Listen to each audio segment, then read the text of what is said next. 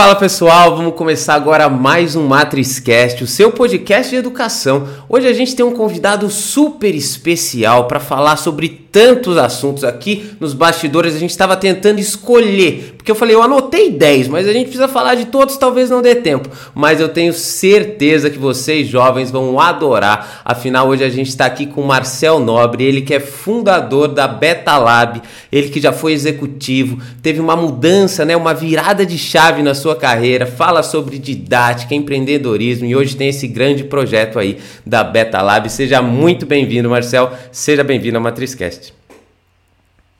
Fábio, um prazer enorme estar aqui com você, falar para a sua audiência. Espero que seja gostoso para eles tanto quanto vai ser divertido para nós. com certeza, eu tenho, eu tenho certeza que os nossos que ouvintes já estão com seu caderninho assim como eu, porque a gente vai ter muita coisa para aprender aqui. Então, Marcel, vamos começar um pouco. Conta um pouco sobre você para a gente te conhecer um pouco sobre a sua trajetória, né? Como foi, né, o Marcel desde aí da sua parte de educação, suas escolhas, né? Que é isso que a gente está aqui para orientar os jovens até chegar hoje, né? Você tem a Beta Lab, eu acho que é um caminho bem extenso aí mas vamos começando contando sobre você, Marcel. Conta um pouquinho pra gente. Vou tentar resumir aqui, Fábio, porque uma história de 41 anos geralmente ela é longa, mas eu vou tentar resumir para o formato de podcast. Eu sou natural de Santos, é, litoral de São Paulo. É, eu digo que aos 16 eu queria ser astronauta e morava na praia. E aos 17 eu fazia administração de empresas e trabalhava num banco na Avenida Paulista. Eu digo que mudar de opinião para mim não tem nenhum problema. Eu ouvi minha, minha, minha, infância inteira, eu passei por um, por, por, um, por um período onde se valorizava muito a especialização e eu sempre fui um cara muito polímata, de querer experimentar diversas coisas num certo nível de profundidade, mas não me especializar em nada. E hoje o mercado de trabalho é tão maluco que ele mudou e hoje se valoriza muito mais o empreendedorismo e os generalistas. Enfim, eu vim para São Paulo, cara, fui estudar administração de empresas, comecei trabalhando no Citibank, fiz uma carreira executiva por quase 20 anos, eu trabalhei em algumas empresas como Citibank, BRF, Heinz e Ambev. Eu acho que minha maior escola foi Ambev, por qual eu fiquei um maior período de tempo. Nesses quase 20 anos, eu mudei de área, mudei de empresa várias vezes, seguindo a minha tradição de sou uma startup humana que muda, pivota, pilota, testa, prototipo o tempo todo antes de escalar. É, e, e, foi isso, cara. Então eu fui executivo dessas empresas, acho que foi uma grande escola, eu tive grandes aprendizados, eu tive oportunidade de diversas posições, de, de ser estagiário até me tornar o diretor de uma empresa. Em algum momento, é, eu sempre fui muito questionador sempre, do status quo, sempre muito intraempreendedor. Em alguns lugares isso é um terreno fértil para gente assim.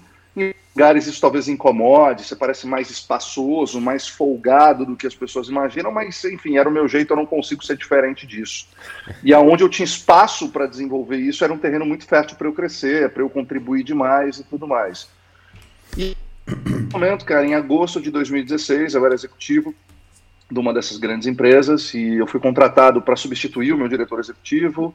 Ele estava me preparando para isso por um ano, durante um ano, e aí me chamou na sala e eu achei que seria o dia que eu seria promovido, eu fui demitido. Não teve, não teve muitos motivos aparentes para isso, foi uma decisão mais financeira ali da empresa e tudo mais, e super normal, né? No ambiente corporativo, acho que a gente acaba se acostumando com isso. E aí, cara, eu, eu, eu enxerguei aquilo como uma oportunidade para eu realizar um sonho, Fábio, de empreender. Mas eu, eu adoraria vir aqui contar uma história maravilhosa, que eu mudei vendi meu apartamento, fui morar numa Kombi com a minha família, investi tudo no meu negócio, hoje eu estou milionário e tal. Mas é importante dizer que esse, essas histórias são muito legais, muito bacanas, só que essa é uma parte pequena dos empreendedores, né? muito pequena, né? É, a maior parte dos empreendedores não é tão. A história não é tão glamurosa, assim, não é tão sexy, e a minha também não foi tão sexy. Eu, no meio com 2016, fui pego de surpresa, não estava preparado para isso.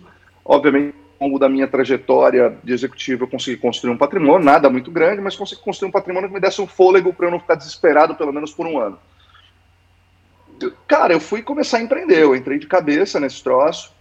É, a, a, primeira coisa que eu fiz foi, eu acho que eu tenho um bom conhecimento, uma boa bagagem, e eu posso contribuir para muitas empresas, então eu montei uma consultoria, como todo ex-executivo faz quando quer empreender, você faz uma consultoria. Eu tinha um certo preconceito de consultoria, eu achava que consultoria era muito teórico, pouco prático, eu sou um cara muito mão na massa, muito de execução e tudo mais.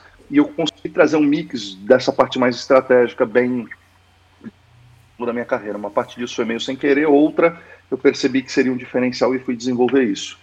É, e aí, cara, comecei da, da consultoria, fui entrar no ecossistema de startups, me tornei mentor de startups, coisa de abrir diversas frentes para entender o que, que eu gostaria de tocar. Num determinado momento eu vi que eu perdi muito foco também, mas eu comecei a fazer várias coisas que foi, foram muito importantes hoje para eu criar a Beta Lab.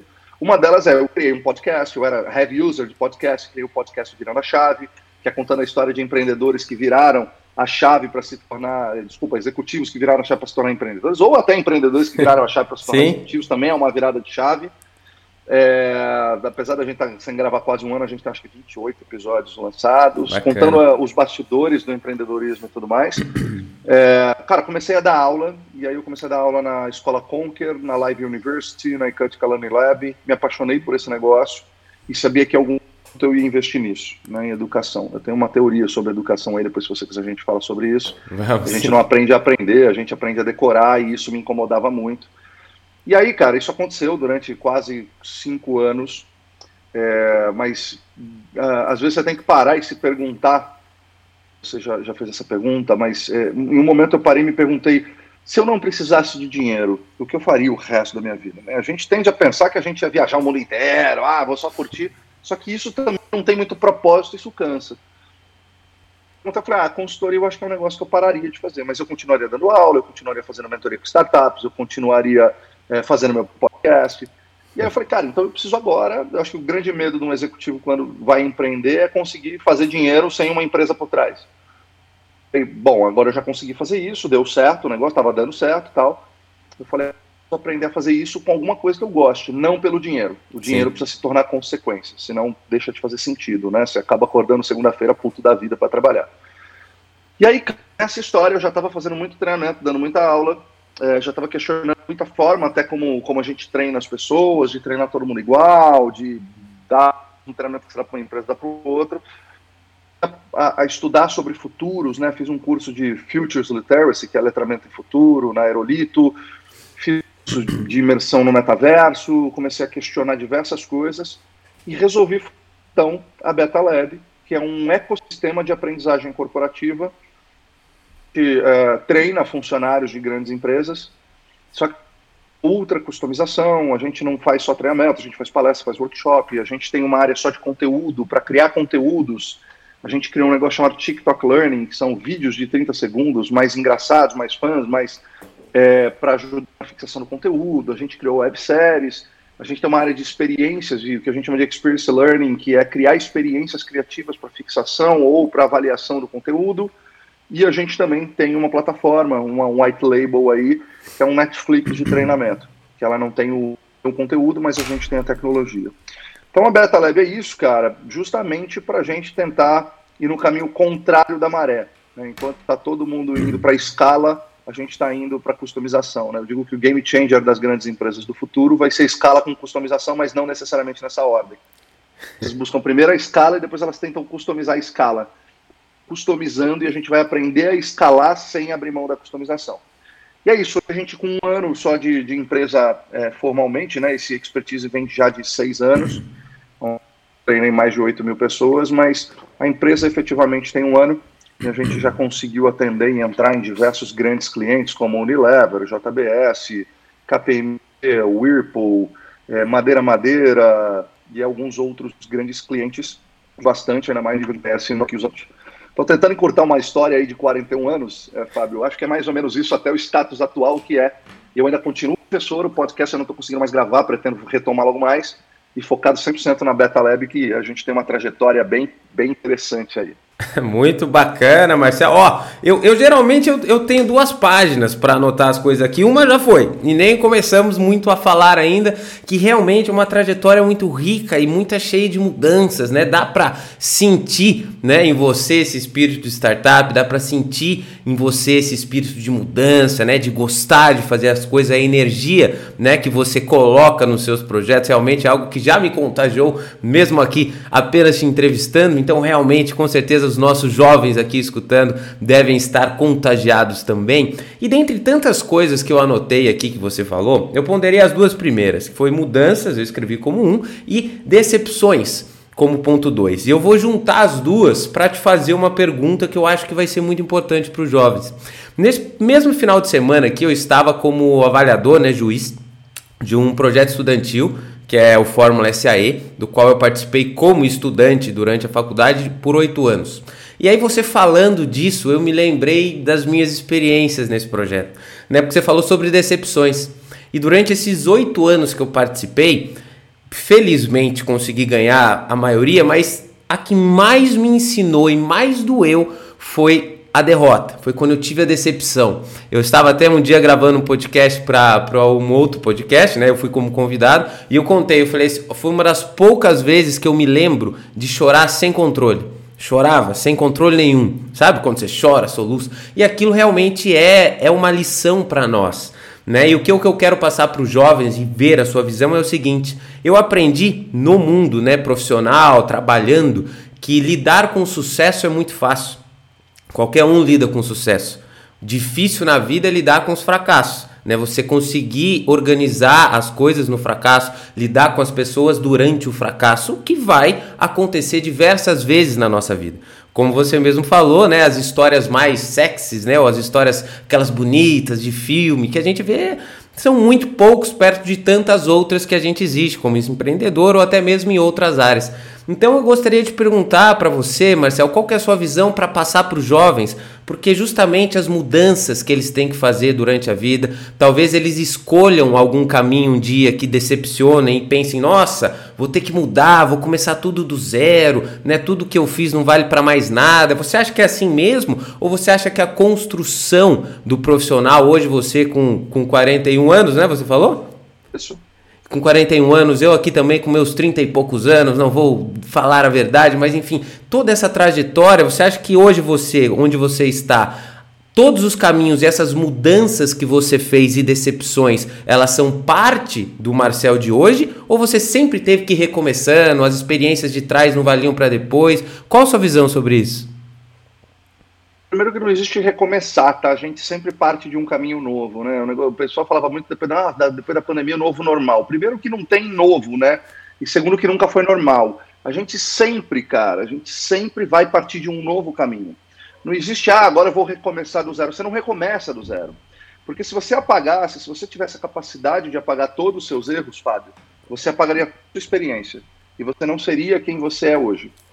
Tem uma coisa importante, cara. Eu dou muitas aulas para líderes de todos os níveis, e uma das coisas que eu falo que é talvez uma das maiores habilidades, uma das maiores é, virtudes que um ser humano pode ter é a humildade. Humildade vai transformar sua vida muito, vai tornar sua vida muito mais fácil e muito mais feliz. Então, por exemplo, um, uma pessoa humilde, ela não cria muita expectativa, porque a frustração é fruto de uma expectativa criada. Mas certa vez eu escutei a fórmula da felicidade pelo professor Mário Sérgio Cortella e ele me deu a fórmula da felicidade. Foi a única vez que eu vi uma fórmula da felicidade que faz totalmente sentido e que eu propago isso como quem tenta evangelizar os outros. Ele disse que felicidade é igual realidade menos expectativa. Sempre que você criar uma expectativa alta e a realidade não for condizente com a sua expectativa, ter a felicidade.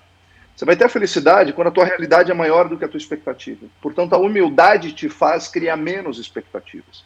A humildade te faz ter a capacidade de aprender todo, independente. Eu tenho um filho de 9 anos. Às vezes eu estou achando que eu estou ensinando ele, na verdade é ele que está me ensinando. Inclusive me ensinando a ser pai, me ensinando a ser mais humilde, me ensinando a saber construir uma linha de raciocínio para uma criança, para ela ter compreensão do que eu quero dizer. A humildade, cara, vai te fazer ter a possibilidade de trabalhar com pessoas e não se incomodar se elas brilharem mais do que você. E isso não vai te trazer frustração. A humildade te permitir, porque para mim, cara, é, a gente muito dos outros com os nossos bastidores. Então, você vê um puta empreendedor falando no palco e o cara contando as histórias da vida dele, você tá vendo o palco. Ninguém viu dormiu no escritório preocupado que ele não ia ter dinheiro para pagar a conta na semana que vem. Ninguém dificuldades, que a quantidade de não que esse cara tomou antes dele tá subindo naquele palco. Ninguém conta essas histórias, porque elas não são tão bonitas e tão sexys. Então, as decepções, elas são fundamentais para a construção da nossa experiência e da nossa história. Primeiro porque ela vai te criando camadas de resiliência. Tem uma certa, um certo momento que essa camada já se tornou tão parruda, cara, tão resistente, que mais te abala. E você continua seguindo adiante. E você vai vendo que tudo isso são pequenas experiências. Eu mudaria. Não existe dar errado, existe aprendizado ou existe desistir, mas não existe dar errado. Se você não desistir, não tem como dar errado as coisas. Então, eu acredito demais que as decepções são frutos de uma domínio do nosso ego, de uma, de uma determinada falta de meio que todo mundo tem, inclusive eu. Eu, eu acho que é, quando a gente está mais com o reconhecimento do que com o legado que a gente está construindo, quando a gente está preocupado mais com, com como os outros vão perceber a gente, deixa os outros perceberem, quando a gente cria uma expectativa muito alta, tudo tudo uma decepção. Para mim, a decepção pode se tornar uma experiência super positiva e os principalmente. Eu digo que o, o sucesso é uma sequência de erros e de fracassos superados e, e, que trouxeram aprendizado, e aí isso te leva para o caminho certo. Então, cara, eu, eu acho que a partir do momento que a gente tem consciência de criar menos de ter um maior nível de humildade, de é, mais do que isso, ter, e, e, quando você tem a humildade, te faz falar o seguinte, cara, porra, que merda, aconteceu isso, desculpa, eu tô falando palavrão, depois você manda um pia aí, qualquer coisa. Não assim, problema. É, é, quando você pô, que merda, por que, que isso aconteceu? Deixa eu entender a fundo por que, que aconteceu. Deixa eu entender o que, que eu errei. Deixa eu entender o que, que eu tiro de aprendizado. Porque o erro pelo erro, a decepção pela decepção, ela não te traz nada de bom. Ela só o ego. Agora, se você é humilde, tem a capacidade de compreender, de assumir o erro, a decepção, de assumir a tua parte na culpa, não ficar botando em fatores externos, e você consegue é, é, ressignificar isso com tensão de aprendizado, fundamental para o aprendizado, você passa a, isso vira um MBA na sua vida que você não consegue mais viver. Então, todo momento que a gente erra aqui na Beta Lab, que eu erro na minha vida pessoal, pô, lógico, fico puto, fico decepcionado, às vezes meu ego fica inflamado, fica é, ferido, mas quando tudo isso passa e você adquire inteligência é, emocional e a humildade, você passa a ressignificar isso, cara, isso vai te munindo de uma força, de uma camada de resiliência e de uma capacidade não de reinvenção. Uma nova invenção a partir daquele ponto. Então, por isso que eu não acredito que existe recomeçar do zero. Eu acredito no seguinte, de você ressignificar isso e desviar o caminho. E o teu caminho, porque você planeja você sair daqui para cá com uma reta e ele vai ser uma, um eletrocardiograma. Se a gente não entender isso, talvez a gente se decepcione demais. E quando a gente foca na decepção, no que deu errado, a gente não tira aprendizado, a gente não sai do lugar e não evolui. Muito bom, exatamente. Ou, essa perspectiva, né, esse olhar, isso é muito importante para os jovens pegarem isso, né? Eu acho que se a pessoa que está assistindo esse podcast aqui, Marcelo, se ela pegou só o que você falou agora, ela já vai sair daqui com uma riqueza e um conhecimento, uma inspiração para a vida muito forte né? E você trouxe conceitos, eu vou, eu vou colocá-los também sobre a minha ótica. Quando você diz não desistir, né? Eu gosto muito dessa característica, né? Eu sou uma pessoa que eu gosto muito de esporte, né? E eu faço, estou treinando para um Ironman e faço ultramaratona. E as pessoas falam, mas por que, que você, você corre, né? Minha mãe, principalmente, mãe, eu sei que você está me assistindo, fala, mas por que, que corre 100 quilômetros? É, eu quero correr 100 quilômetros daqui a três meses. É aqui, ó. Não é o meu corpo, é a cabeça que eu treino. O corpo tá tudo certo. O corpo até que realmente pro corpo ele é, ele não traz benefícios, né? Você tá machucando o seu corpo, correr 100 km, 12, 13 horas, isso machuca. Mas... Você tá treinando a sua mente, né? A mente. E, e esse treino que você tá fazendo para sua mente vai refletir, vai repercutir em todos os lados da sua Sim. vida. E você vai ter mente para os negócios, você vai ter essa mente para educação e para tudo. Exatamente, é, é, a vontade, né? Eu falo assim, quantas vezes eu não quero desistir em uma corrida tão longa como essa, né? E quando a gente está assim, quantas vezes eu não quero desistir, né? Quando a gente começa um negócio, né? Você começando um negócio, aqui também com a escola é um negócio. Quantas vezes isso não acontece? Então, é sempre a cabeça, né? E uma coisa como você disse, questão de humildade, eu acho isso super importante, porque muitas vezes, né, esse de não desistir, a gente tem, eu tenho muito essa garra, mas a humildade vai te fazer, como você mesmo disse, pequenas adaptações durante o caminho, né? Você tem aquela ideia que você quer, mas você vai ter que adaptá-la muitas vezes, né? Você não vai desistir dela, mas você vai ter que mudar, fazer algumas mudanças necessárias para que ela se torne realidade, para que ela seja, né, realizável, seu objetivo chegue no caminho. E você só vai conseguir isso através de humildade, através de entender e escutar os outros, né, que é uma coisa muito importante. Agora, Marcel, vamos falando um pouco, né, que a gente já falou aqui sobre, né, as mudanças, sobre virada de chave, sobre humildade, felicidade, e agora um pouco sobre a questão aonde você mesmo tocou e o que, que vocês acham que o jovem, né, para a gente falar um pouco sobre educação. A gente vê tantas mudanças tecnológicas, a gente vê o mundo mudando tantas vezes, e a educação como forma que os jovens têm para se preparar para esse novo universo, né? Então, como você acha, qual é a tua visão, como você mesmo disse, eu anotei aqui sobre didática disruptiva, sobre formas de aprendizagem, qual é a sua visão como que os jovens devem procurar informação e procurar se formar hoje para o mercado de trabalho, né? Eu voltando um pouco, como eu digo muitas vezes, eu falo assim, Hoje os jovens eles precisam buscar mais informações. A gente tem a tecnologia, né? A gente tem a globalização, né? A oportunidade de buscar informações em diversas fontes, né? Com diversas pessoas a ter acesso a pessoas que antes a gente não tinha, né? Poder, por exemplo, falar com você, né? Mandar uma mensagem no LinkedIn para pessoas que fizeram o que você quer fazer, pessoas de empresas onde você quer trabalhar, pessoas que já conseguiram aquilo que você sonha. Isso é uma facilidade muito grande que a gente tem hoje com a tecnologia, além de outros pontos super importantes também. Então, qual que é a sua visão, Marcel, sobre essa aprendizagem disruptiva que você mesmo ponderou para nós anteriormente? Para a gente até falar um pouco mais de aprendizagem disruptiva e tudo mais, é, é muito importante a gente entender como é que a gente está na educação hoje e da onde vem, né? A gente, é, se a gente for analisar o histórico da educação, ela é a mesma. A sala de aula, se você pesquisar agora no Google, provavelmente os ouvintes vão entrar, bota lá, sala de aula de mil, do, do século XIX, do, do século XX, você vai ver que é a mesma sala de aula, que é um quadro de um lado, um professor e um monte de gente com a mesma roupa do outro lado. Portanto, a nossa, a, a, nossa a forma de ensino nossa e a metodologia tem 200 anos. A sala de aula tem 300 anos. A, as crianças aprendem, os jovens aprendem hoje, é a mesma desde a Revolução Industrial. Aonde a ideia da escola era preparar a gente para trabalhar em fábricas. A semelhança entre a escola atual, em 2022, é exatamente igual a uma fábrica de 1800. Pessoas uniformizadas, tem horário para entrar, horário para sair, param no meio para comer. Tem uma pessoa que vai te ensinar, que vai te cobrar por resultado. É, você vai, todo mundo vai, então você pega 30, 35, 40 pessoas completamente diferentes e ensinam para elas a mesma coisa da mesma forma. O acontecido, Fábio, é que isso deixou de ser interessante. Você imagina para um filho de 9 anos, e eu questiono muito isso. Meu filho tem 9 anos, ele precisa fazer de caligrafia e decorar a vida de Nabucodonosor.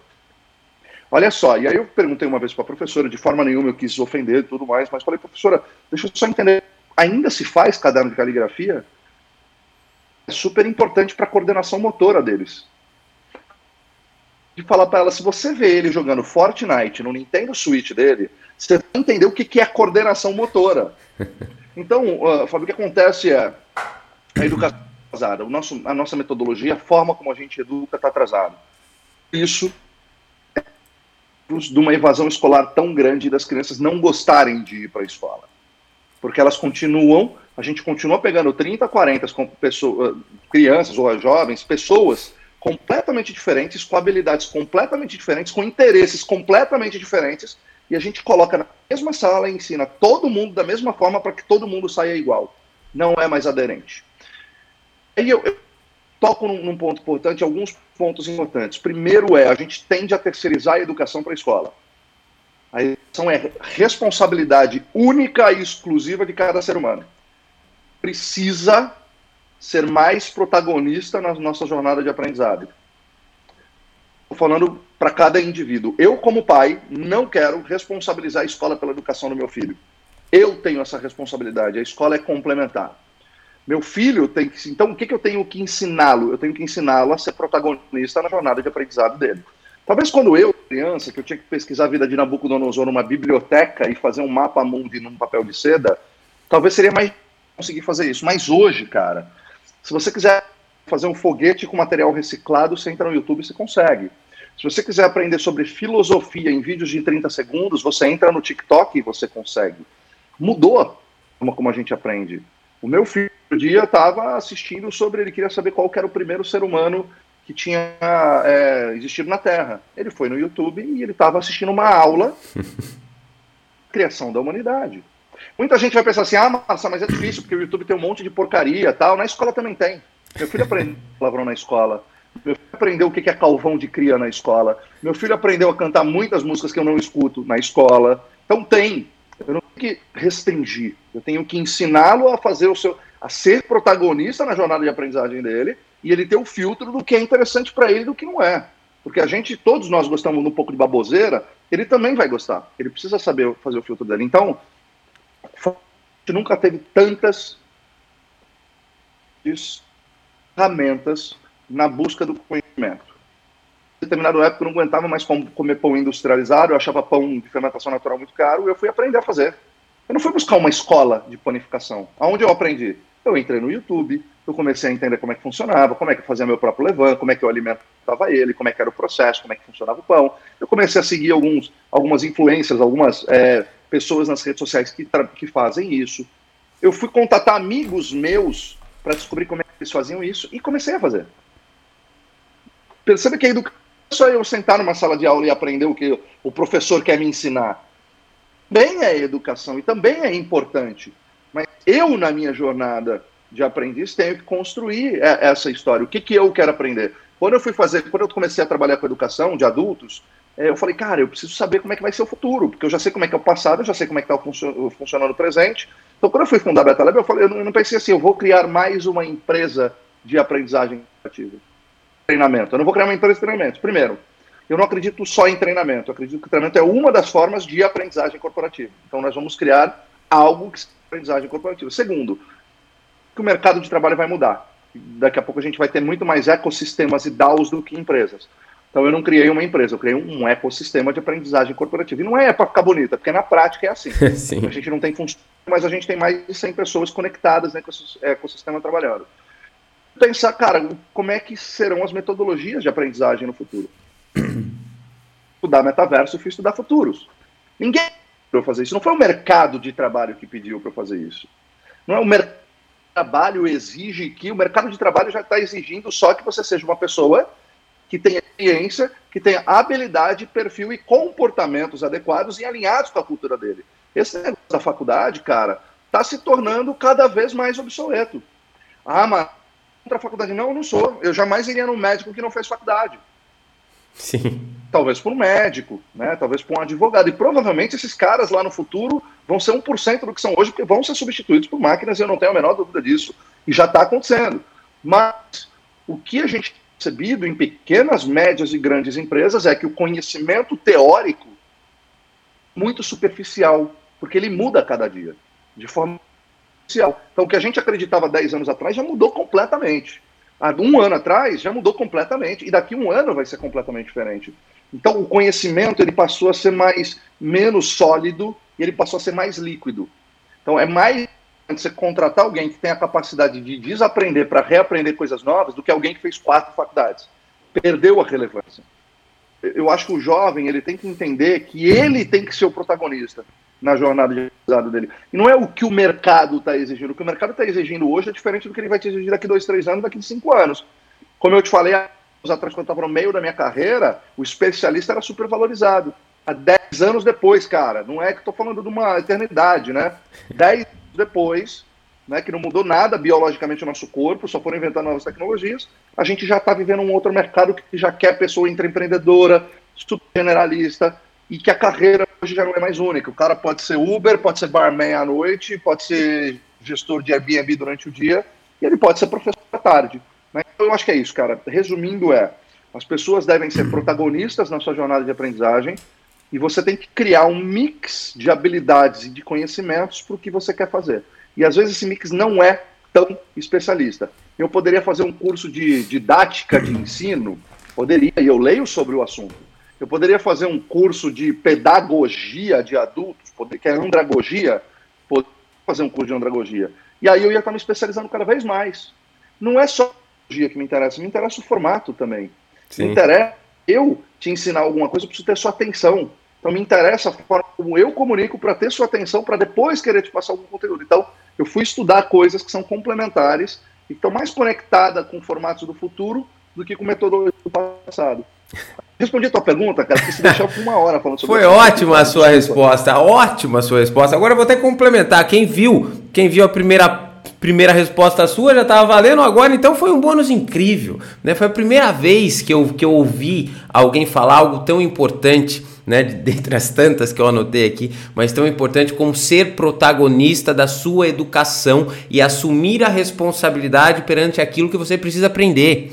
Né? Isso é fundamental para tudo. Né? Realmente não dá para ninguém terceirizar responsabilidades. E que é bom que, né, deixando na minha parte, né, a visão do que você falou, o meu entendimento, não é que quando você fala sobre isso, você está de maneira alguma falando, ah, né, porque às vezes você pega uma pessoa mais preguiçosinha e fala, ah, então eu não preciso mais estudar. Pelo contrário, o que você acabou de dizer aqui é que você precisa estudar todo dia, né, que você tem que precisar estudar o tempo todo, não porque a teoria não é que não vale, não precisa, é que ela muda o tempo todo. E se você não estiver se atualizando todos os dias, você vai ficar para trás. Você vai ficar para trás do mesmo jeito de quem sabe alguma coisa que já talvez esteja um pouco ultrapassada. Então, o aprendizado ele é diário, né? Existem termos que falam hoje em dia, hoje em dia você tem que estudar sempre. Eu já terminei, né, como exemplo para o jovem, já terminei minha graduação, estou terminando o mestrado, estou fazendo uma pós essa semana, vou me inscrever agora. Fora outras plataformas que eu tenho que eu estudo todos os dias. Pouquinho, porque como eu disse para vocês, consistência, esporte, é por isso que eu faço, por isso que eu corro. Eu não corro rápido, eu corro devagar na mesma direção. E é por isso que eu chego. É uma maratona, né, cara? Eu, eu, eu ouvi isso uma vez, eu era muito jovem e eu queria fazer tudo rápido. E um gestor meu chegou para mim e falou: Marcel, você está correndo 100 metros rasos. Maratona. E tem, o preguiçoso de estudar, Fabiano, eu não acredito que ninguém gosta de aprender, eu acredito que todo mundo gosta de aprender. Esse Sim. preguiçoso, esse preguiçoso de estudar, ele só não está estudando o que é para ele, ou o que é, ele tem aptidão, ou o que ele quer fazer. Porque se for o interesse dele, meu brother, ele vai aprender a estudar. Se ele quiser aprender sobre Fortnite, ele vai assistir 25 vídeos de Fortnite, do Flex Power no YouTube, ele vai jogar, ele vai treinar, ele vai. Então, para mim da educação é isso. E, e, o mais difícil é descobrir o que eu gosto. Porque a partir do momento que você descobriu o que você gosta, o estudo se porque se tem uma verdade nessa vida, é que a gente aprende o tempo todo. Sim. A gente tende a achar que estudar é eu precisar fazer um curso e me matricular. Não.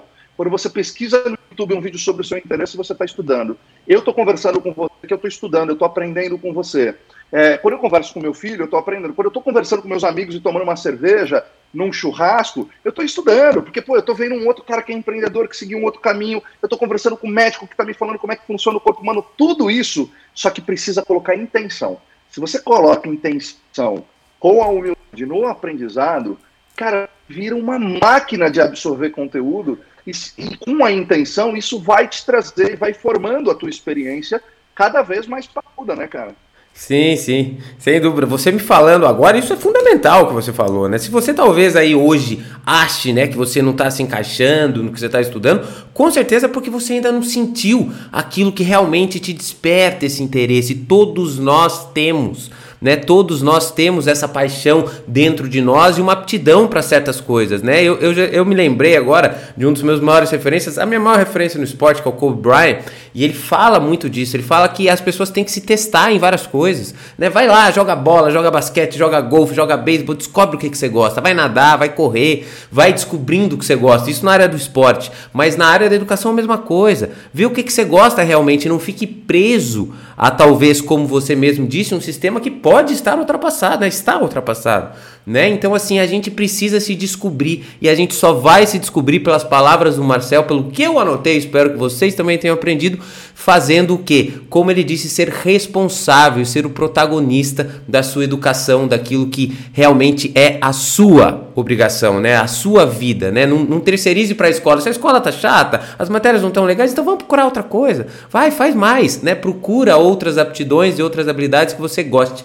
Agora, Marcel, para a gente entrar no ponto final aqui da parte aqui da nossa da nossa grande conversa e aprendizado aqui, eu queria falar um pouco sobre startups. Porque de tudo que você falou aqui para mim, né, não ser generalista, ser a pessoa que sempre está aprendendo, buscar novos conhecimentos, né, ser o, o protagonista, Hoje a gente vê muito desse, desses jovens, né? E quase que uma onda das pessoas começando a, a, querer mostrar suas ideias, colocar em prática suas ideias. Fala assim: ah, não quero ser engenheiro, não quero ser médico, eu quero fazer o, o que eu acredito, meu sonho, e ir em busca disso. Né? O, o que, que você falaria para o jovem hoje que começa a ver essa oportunidade de startup? Quais são os grandes desafios que ele vai enfrentar? Quais são as habilidades que ele precisa ter, né, para que ele passe, né? Porque tem coisa que só a experiência nos dá, né? Não tem como comprar nem cortar caminho. Mas para orientar esse jovem sobre essa paixão, sobre esse caminho tão interessante que temos aí sobre empreendedorismo.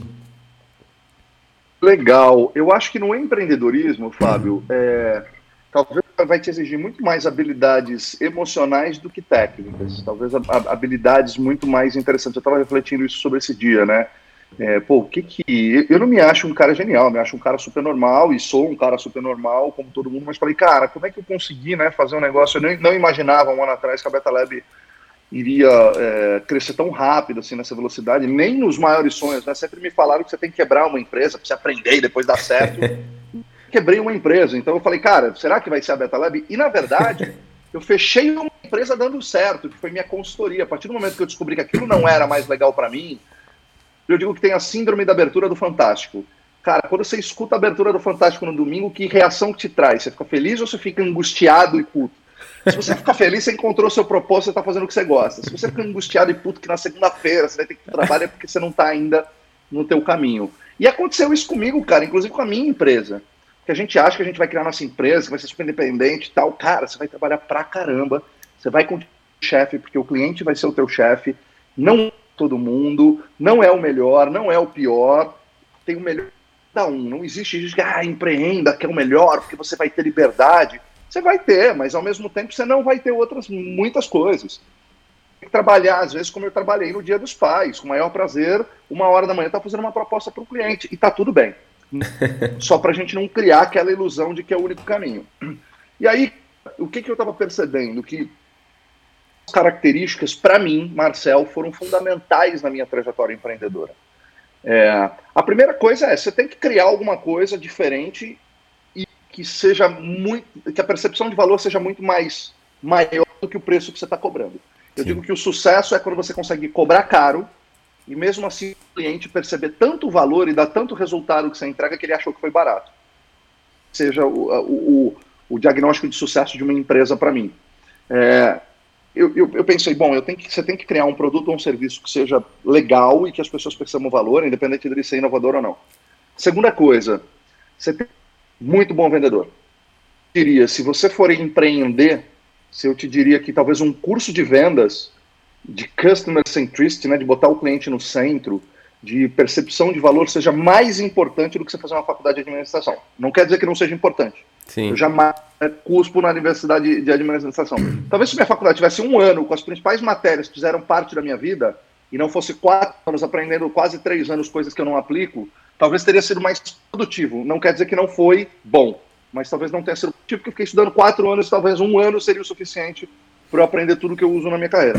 Mas a segunda coisa é vender o seu produto. Eu vejo muita gente com baita produto, um baita serviço que não é um bom vendedor. O vendedor não é num aspecto de, ah, ele fala bem, ai, não. É a pessoa que consegue é, sua ideia, mais superar a expectativa do cliente na entrega. Então, isso é um bom vendedor. E eu acho que a terceira coisa, cara, é esse famoso customer centricity. É você realmente tratar cada cliente seu como se ele fosse o único. Cidade de fazer tudo o que for possível por ele. Obviamente, se for alguma coisa que não é interessante ou que, ou que te vai ferir principalmente seus princípios éticos morais, você não vai fazer. Mas então, eu acho que se você juntar esses três de entregar uma coisa incrível, uma capacidade, porque eu, eu já vi gente que não tinha incrível e era tão bom vendedor que conseguia vender mas não tinha sucesso porque ele não revendia, porque o produto não era incrível. Agora, eu já vi muito um produto ou serviço incrível que não era bom vendedor. Aí esse cara não consegue crescer, porque ele fica limitado sempre a pouquinho, ele vai crescendo muito devagar e tudo mais. Então, esses dois pilares é fundamental. E o terceiro é isso, cara, é você conseguir o que o teu cliente precisa, a necessidade do teu cliente. E eu não acho que o cliente sempre tem razão, acho que muitas vezes o cliente não tem razão, mas não é tudo que o seu cliente quer, é fazer tudo que ele precisa, sempre, sempre com transparência, sempre sem pegar atalhos, com muita integridade, mas sempre de forma genuína preocupado com esse cliente. Então eu acho, cara, que na jornada empreendedora, independente se você vai montar uma startup, vai montar um carrinho de pastel, se você. E aí, quando eu falo carrinho de pastel, se vocês colocarem uh, uh, Pipoqueiro Valdir no YouTube, você vai ver o que, que é uma aula de Customer Centricity que nem a Apple tem, Valdir tem. Assistam esse vídeo, por favor, que vocês vão entender o que eu quero dizer. Então, dá, se você tiver essas três características para empreender, eu acho que são características fundamentais, tá? Aí, lógico, você pode ter que ter uma visão de mercado, você tem que ter uma gestão financeira boa. Então, não estou menosprezando essas coisas que são fundamentais para você conseguir construir um bom negócio. Mas eu acho que essas três soft skills elas são tão importantes quanto qualquer outra. E eu digo que para um empreendedor, na maior parte dos segmentos, uma pessoa me perguntou recentemente, uma ex-mentorada minha me perguntando, falou, cara, você acha que eu devo fazer uma pós-graduação? Eu falei, o que, que você quer fazer? Não, porque eu estou querendo montar um negócio e tal. Eu falei, você manja mais ou menos de gestão financeira? Assim, não estou falando de ação tal, estou falando... Você conhece é, receita, despesas, custo fixo, então você tem uma noção básica disso? Tenho. Tá bom, você tem uma pessoa, ah não, meu sócio é um excelente vendedor. Cara, vai fazer curso, vai fazer cursos mais curtos, vai aprender coisas diferentes.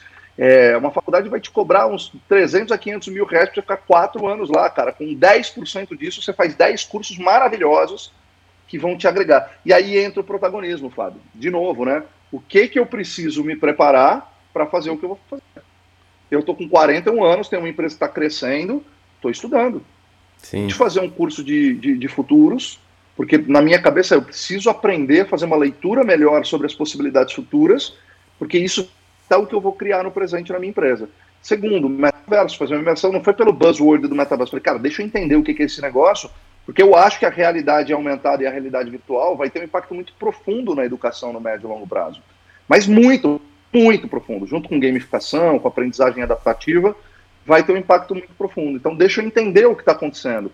E tudo isso vai me dando subsídios para eu criar produtos melhores, bem uhum. vendidos e olhando o cliente no centro, isso vai fortalecendo cada vez meu negócio. Então, eu acho que é não criar um, um sonho, ah, agora eu vou criar e vai dar certo. Você vai muito antes de acertar e se prepare com as habilidades necessárias que às vezes elas não são tão óbvias como, ah, eu vou criar um negócio de educação, então deixa eu fazer pedagogia, metodologia. Não, tem outras coisas que você precisa aprender nessa história. Então, arcabouço de, de conteúdo e de conhecimento que vão te ajudar a criar um produto diferenciado. Eu vejo gente falando assim, ah, mas eu sou muito tímido. Legal, enquanto uns falam que são tímidos, outros vão fazer um curso de teatro. Se você é tímido, não adianta só fazer um curso de oratória. Você vai aprender a falar, você vai aprender a destravar a tua oratória, a tua postura corporal, tua expressão verbal e não verbal mas você não vai soltar a tua timidez. Talvez para uma pessoa mais tímida seja mais recomendável ela fazer um curso de teatro ou de do que ela fazer uma faculdade ou do que ela fazer um curso de oratória. Então, é, eu acho que é isso. Eu acho que falta o autoconhecimento de eu compreender quais são as minhas limitações e buscar destravar isso, às vezes com uma ajuda, né? Ou Sim. às vezes com um curso, ou às vezes com uma atividade. Muito bom. Você falando isso, exatamente, eu fui, eu fui recapitulando, né? Um pouco até da, da minha história, de, uma, de alguma das coisas que eu aprendi, inclusive nos últimos podcasts, né? Você falou sobre entender, né? As pessoas que têm grandes ideias, às vezes os jovens têm esse ímpeto, né? Essa vontade, né? De, de, de questionar né, o pré-estabelecido, de querer mudar, isso é muito importante fundamental para que a gente cresça, né? É, é, importante isso em tudo, né? A gente mesmo, a gente vai crescendo, vai passando o tempo, a gente vai tendo umas ideias mesmo que a gente não quer mudar, às vezes precisa da juventude para vir questionar, é fundamental, né? Mas entender as dores de quem, para quem você vai fazer essa sua ideia, isso é fundamental também, né? Eu me lembro quando eu comecei, pode falar, Marcelo falei, sem dúvida, nem, nem toda grande ideia é um grande negócio. Tem uma Sim. distância gigante entre uma boa ideia e um bom negócio, né, Fábio? Sim, sem dúvida. Eu, quando eu comecei, né, e estava começando a questionar, né, até nessa área da educação, comecei a questionar, falei, não, álgebra linear as pessoas vão começar a aprender com programação. Para que, que você usa lápis e papel? Para uma coisa que você pode criar um programa que vai fazer a conta para você, que vai desenvolver seu raciocínio lógico, e enfim. E criei uma coisa que para mim foi seria fantástica. Eram mais de 30 horas de aula, conteúdo técnico, ensinava, mas talvez ela ainda seja fantástica. Né? E hoje ela está disponível para todos no YouTube gratuitamente, quem quiser ver, mas enfim. É, mas a forma como a dor do meu aluno queria aprender, eu não pensei nisso. Falei, será que ele quer uma aula de uma hora? Eu estou sendo tão tão tradicional quanto a aula, porque eu estou ficando aqui com pouco dinamismo, estou ensinando muita teoria. A intenção é boa, mas eu preciso mudar um pouco, né? Eu não entendi a vontade realmente de quem era o meu cliente, que era o aluno queria. Mesma coisa quando fui para as crianças, comecei a tentar ensinar. Eu falei, eu acho que a criança não quer só aprender, ela tá, ela, ela quer jogar, ela quer se divertir. Então por que, que eu não pego a mesma ideia e crio um jogo para ela aprender? Aí eu comecei a escutar quem eu ia oferecer o meu produto, quem eu ia querer ajudar, quem eu ia querer impactar. E é isso é fundamental. Às vezes a sua ideia é boa, mas tenta entender o mercado, tenta entender o que está precisando, né? Quais são as dores e o que, que você quer resolver, qual o problema que você quer resolver. E escuta a pessoa que você vai né, se comunicar nessa sua ideia. Você disse agora a questão sobre vendas. Eu tive num, num podcast aqui recente, né, falando sobre a história do Homem-Aranha, que o Homem-Aranha quase ficou engavetado. Né, ele foi lançado numa última revista, que era a última edição lá, que o cara conseguiu lançar e aí foi um estouro, mas por muito pouco uma ideia que desde o começo era incrível, né? E hoje impacta milhares de, ju de juventudes, milhares de pessoas que, que gostam né, do Homem-Aranha, movimenta bilhões de reais, né? Então, assim, ela quase não aconteceu por causa que a pessoa não soube vender a ideia. Então, assim, todos esses passos nos quais você está falando são fundamentais, né? E são importantes para as pessoas, para qualquer coisa, né? Vender, a gente fala assim, ah, vender é só startup. Não, você vai vender para qualquer coisa, jovem. Se você for vender, a hora que você for entrar no trabalho, seja para o mercado corporativo, você vai se vender para sua paquera, você vai se vender para seus amigos, você vai se vender para sua mãe, para seu pai, quando você quiser saber. O tempo se... todo, né, cara? O tempo todo, né? Então, se você não conseguir vender o que você quer, você não vai conseguir o que você quer, né? Isso é fundamental. E, um e o que eu queria, Fábio. Sim. Tem um ponto importante, desculpa te interromper. Não, à vontade. Em startup, a gente geralmente olha a parte grande do negócio. Eu acho que o fundamental na, na, startup é você testar pequeno, com baixo custo e tentando fazer. Ou eu quero ser o maior e-commerce do mundo. Legal, cara. Pega um primeiro produto que você acha que vai ser muito foda e que você vai ter diferencial. Cadastra ele no livre, testa, vai entendendo, vai testando preço, pergunta para as pessoas, pergunta para teus amigos se eles comprariam. Tem muita gente que fala que compra, mas na hora de desembolsar o dinheiro mesmo e comprar não compra. A gente Sim. lançou um curso, o primeiro curso B2C que a gente lançou pela Beta Lab, a gente nem ia focar no B2C, o nosso negócio é B2B, mas um cliente gostou tanto de um curso, de um treinamento que a gente fez para ele, que ele falou, você precisa lançar no B2C. Quando a gente fez uma pesquisa, tinha 50 pessoas interessadas falando, meu, eu quero muito isso. Na hora que a gente abriu para vender, a gente vendeu dois cursos. A gente teve que cancelar o lançamento. A gente definitivamente não sabe fazer lançamento B2C, ou a gente tem uma ideia de como fazer, mas não é o nosso foco, a gente não é momento de investir nisso, a gente não quer tirar o foco do que a gente quer fazer, mas para você ter uma ideia de como é diferente. Então, às vezes, testar pequenininho, cara, eu tenho uma ideia, eu quero fazer um produto novo legal, faz aí numa caixa de papelão, faz um protótipo, pergunta, vê, testa, conversa com as pessoas, certo? Deixa eu dar o próximo passo e fazendo isso, entendendo que você vai errar. A única certeza que eu tenho é que você vai errar um monte até você chegar no protótipo ideal. Tem uma frase muito legal, se você não tem vergonha do seu primeiro podcast, do primeiro protótipo que você fez, do primeiro produto que você entregou, foi porque você lançou tarde demais. sem dúvida, sem dúvida. Isso foi algo que eu aprendi. E, e, é engraçado, né? Que a gente às vezes até escuta, mas tem que fazer para aprender. Eu também no começo tinha ideias que demorava, e demorei para fazer, e tudo bem. Hoje eu entendo a necessidade né, de você testar rápido. Né, hoje mesmo estou lançando produtos B, 2 b e eu, e eu quero. É, quando a gente fala B2B é para empresas e quando a gente fala B2C é para clientes, né? Pessoas, só para os jovens entenderem. Mas eu estou fazendo tudo muito mais rápido. Vamos ver se dá certo. Se realmente vingar, eu vou e gasto mais energia e você vai testando que é uma habilidade também fundamental né, para os jovens entenderem esse espírito né? E agora eu gostaria de, de te perguntar já, Marcel, para a gente ir para as partes realmente finais, né? Do, sobre o futuro, se é sobre o que você enxerga sobre a educação, né? Qual que é a tua visão, Marcel Nobre, sobre o futuro da educação? Você já falou que estudou, você falou que né, viu a questão do metaverso. O que, que você acha que os jovens vão enfrentar nos próximos anos relacionado à educação? Qual que é a tua visão baseada nas suas perspectivas e estudos, Marcel? Uma visão muito otimista, tá, Fábio? Então, eu acho que no curto prazo gente já está tendo algumas mudanças, né? Eu acho que a pandemia fez a gente entender que é possível a gente estudar online.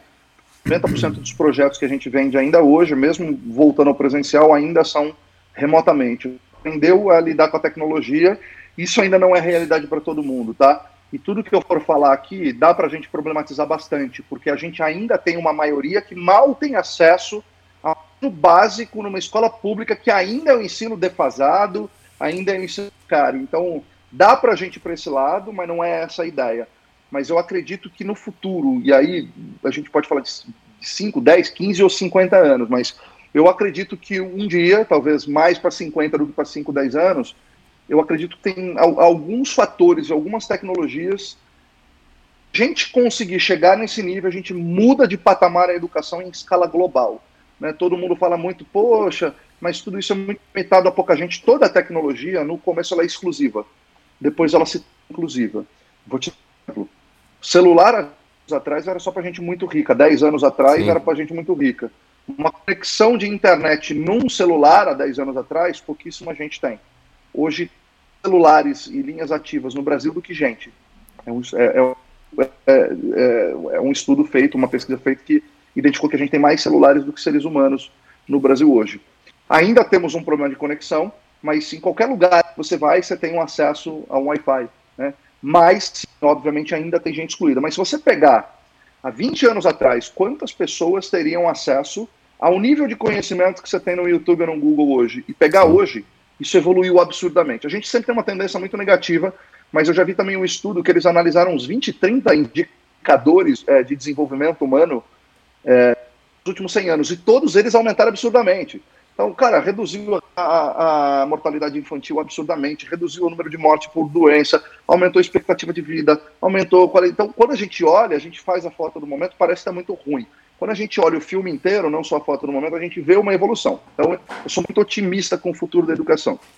Eu acredito que quando a gente destravar algumas coisas, dando acesso e essas coisas que eu vou te falar agora, elas inicialmente serão exclusivas para pouca gente.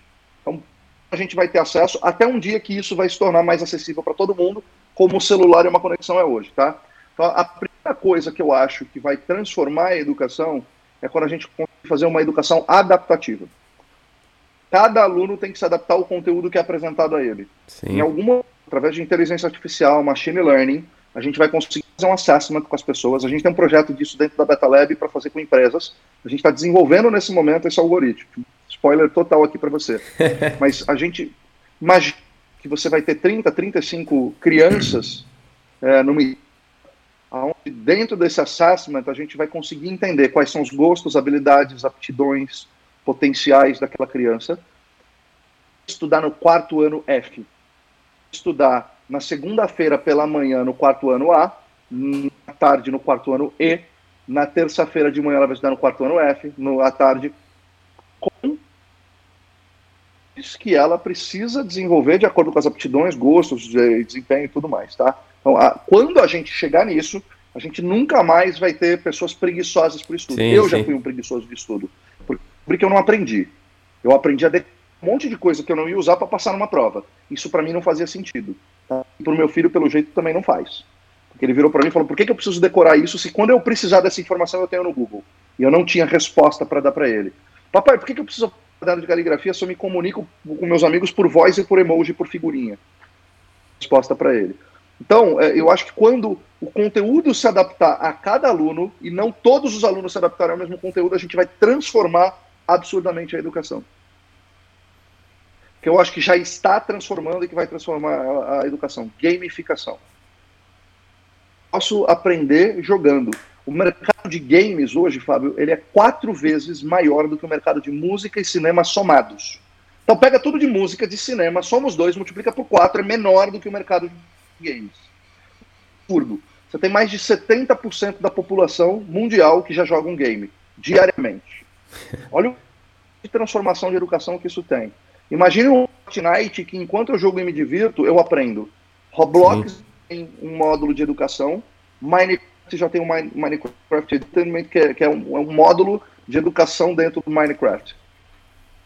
Minecraft já saíram na frente nisso e a gente está vendo outras iniciativas parecidas. E as crianças aprenderem conteúdos que sejam relevantes para ela, que elas tenham aptidão no formato que elas gostam de aprender e que elas vão desenvolver habilidades que elas têm naturalmente e se interessam por jogando. Sim. Nível que a gente vai de, de educação e de capacidade. Porque não é eu estar presencialmente dentro da sala de aula olhando para o quadro negro e não absorvendo nada, porque eu simplesmente estou viajando, porque eu estou pensando em outra coisa. Agora, quando eu me interesso e me divirto por aquilo, eu boto intenção. E quando eu boto intenção, eu aprendo. Então, essas duas tecnologias. Terceira coisa, verdade. A e a realidade aumentada vão transformar uma, uma aula de história muito mais legal. Imagine você for aprender sobre filosofia conversando com Sócrates num banco na praça de Atenas, olhando para ele trocando ideia da sua vida, na sua, na sua linguagem, com as suas gírias. Jeito. Imagine você aprender sobre o sistema solar, podendo tocar, você bota um óculos, você vai poder passar para o lado, não, eu quero Saturno, você pega Saturno, põe na sua frente, você abre, você vê a composição da matéria, daqui a pouco você vai sentir o cheiro do solo de Saturno, você vai ver, sentir a temperatura que lá está. Imagine você aprender sobre biologia, sobre como é que os ribossomos ajudam na reprodução do DNA, mas vendo na sua frente você podendo manipular. O quanto que isso não vai aumentar a imersividade da, do, da, da, minha, da minha capacidade de absorção do conteúdo, né? Porque não adianta eu aprender e depois esquecer. Eu acho que talvez esses. Dá para a gente falar de mais alguns, mas até para não tomar mais tempo, eu acho que adaptativo, gamificação e tecnologia imersiva, que aí e metaverso, mas não é o metaverso. O metaverso é só um espaço digital, mas com uso de realidade virtual ou uso de realidade aumentada, cara, e aí isso junta isso e mais, digo mais, tá?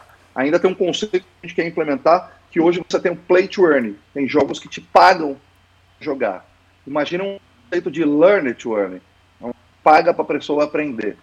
Aí a gente já vai para uma outra esfera, mas para mim, a hora que a gente conseguir implementar isso em grande escala, onde pessoas do mundo todo tiver essa, ah, mas o óculos de realidade virtual custa 3 mil reais. Legal, o celular custa 5 e todo mundo tem. Tem celular mais barato e um dia vai ter um óculos de realidade virtual, de realidade aumentada, que vai custar 500 reais, que é o preço de um celular, e provavelmente a gente vai ter mais acesso.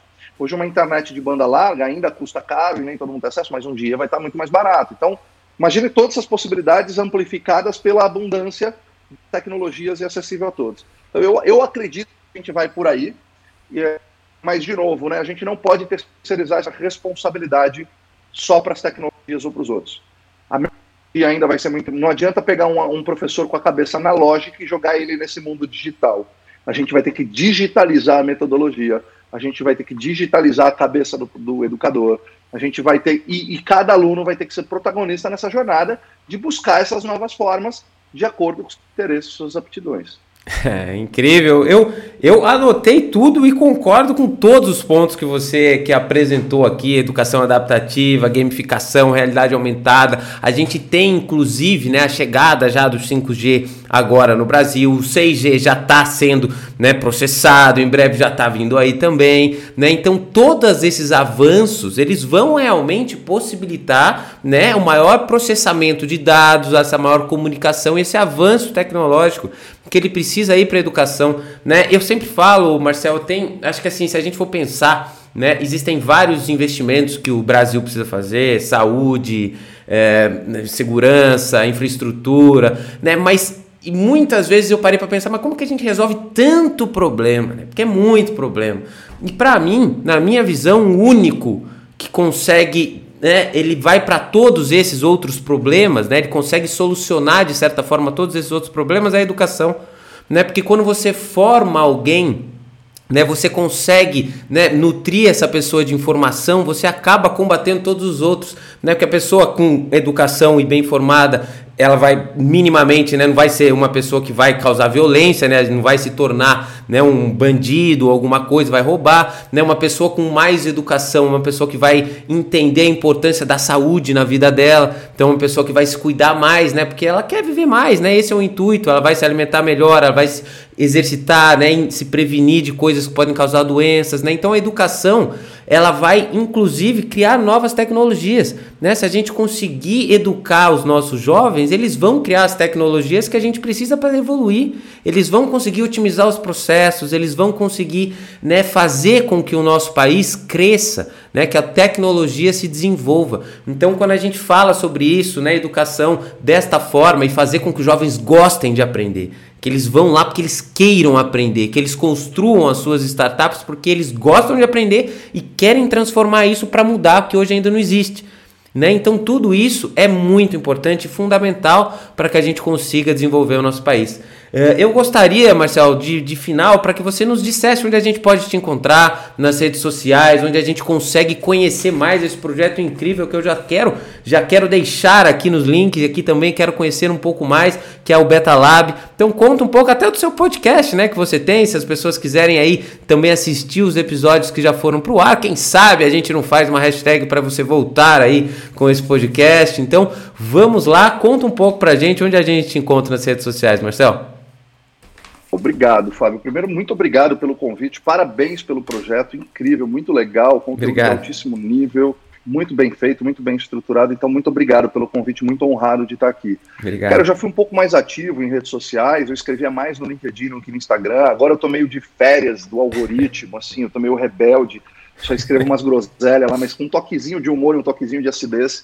Mas eu tô no Instagram, arroba Marcel P de Pato Nobre, tudo junto. E no LinkedIn, se botar Marcel Nobre lá, provavelmente você vai me encontrar.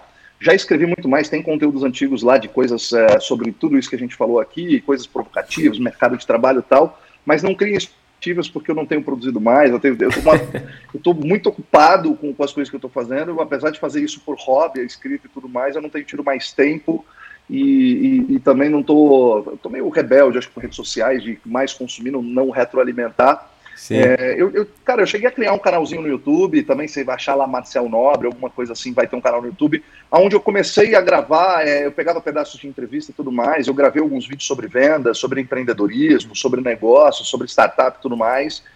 Só que também, cara, assim, de novo, né, a gente tem que fazer algumas escolhas, eu tive que abrir mão. Então tem lá alguma coisa, mas assim, zero expectativas, não é um negócio muito grande, muito estruturado, tem vários vídeos com edição e tal.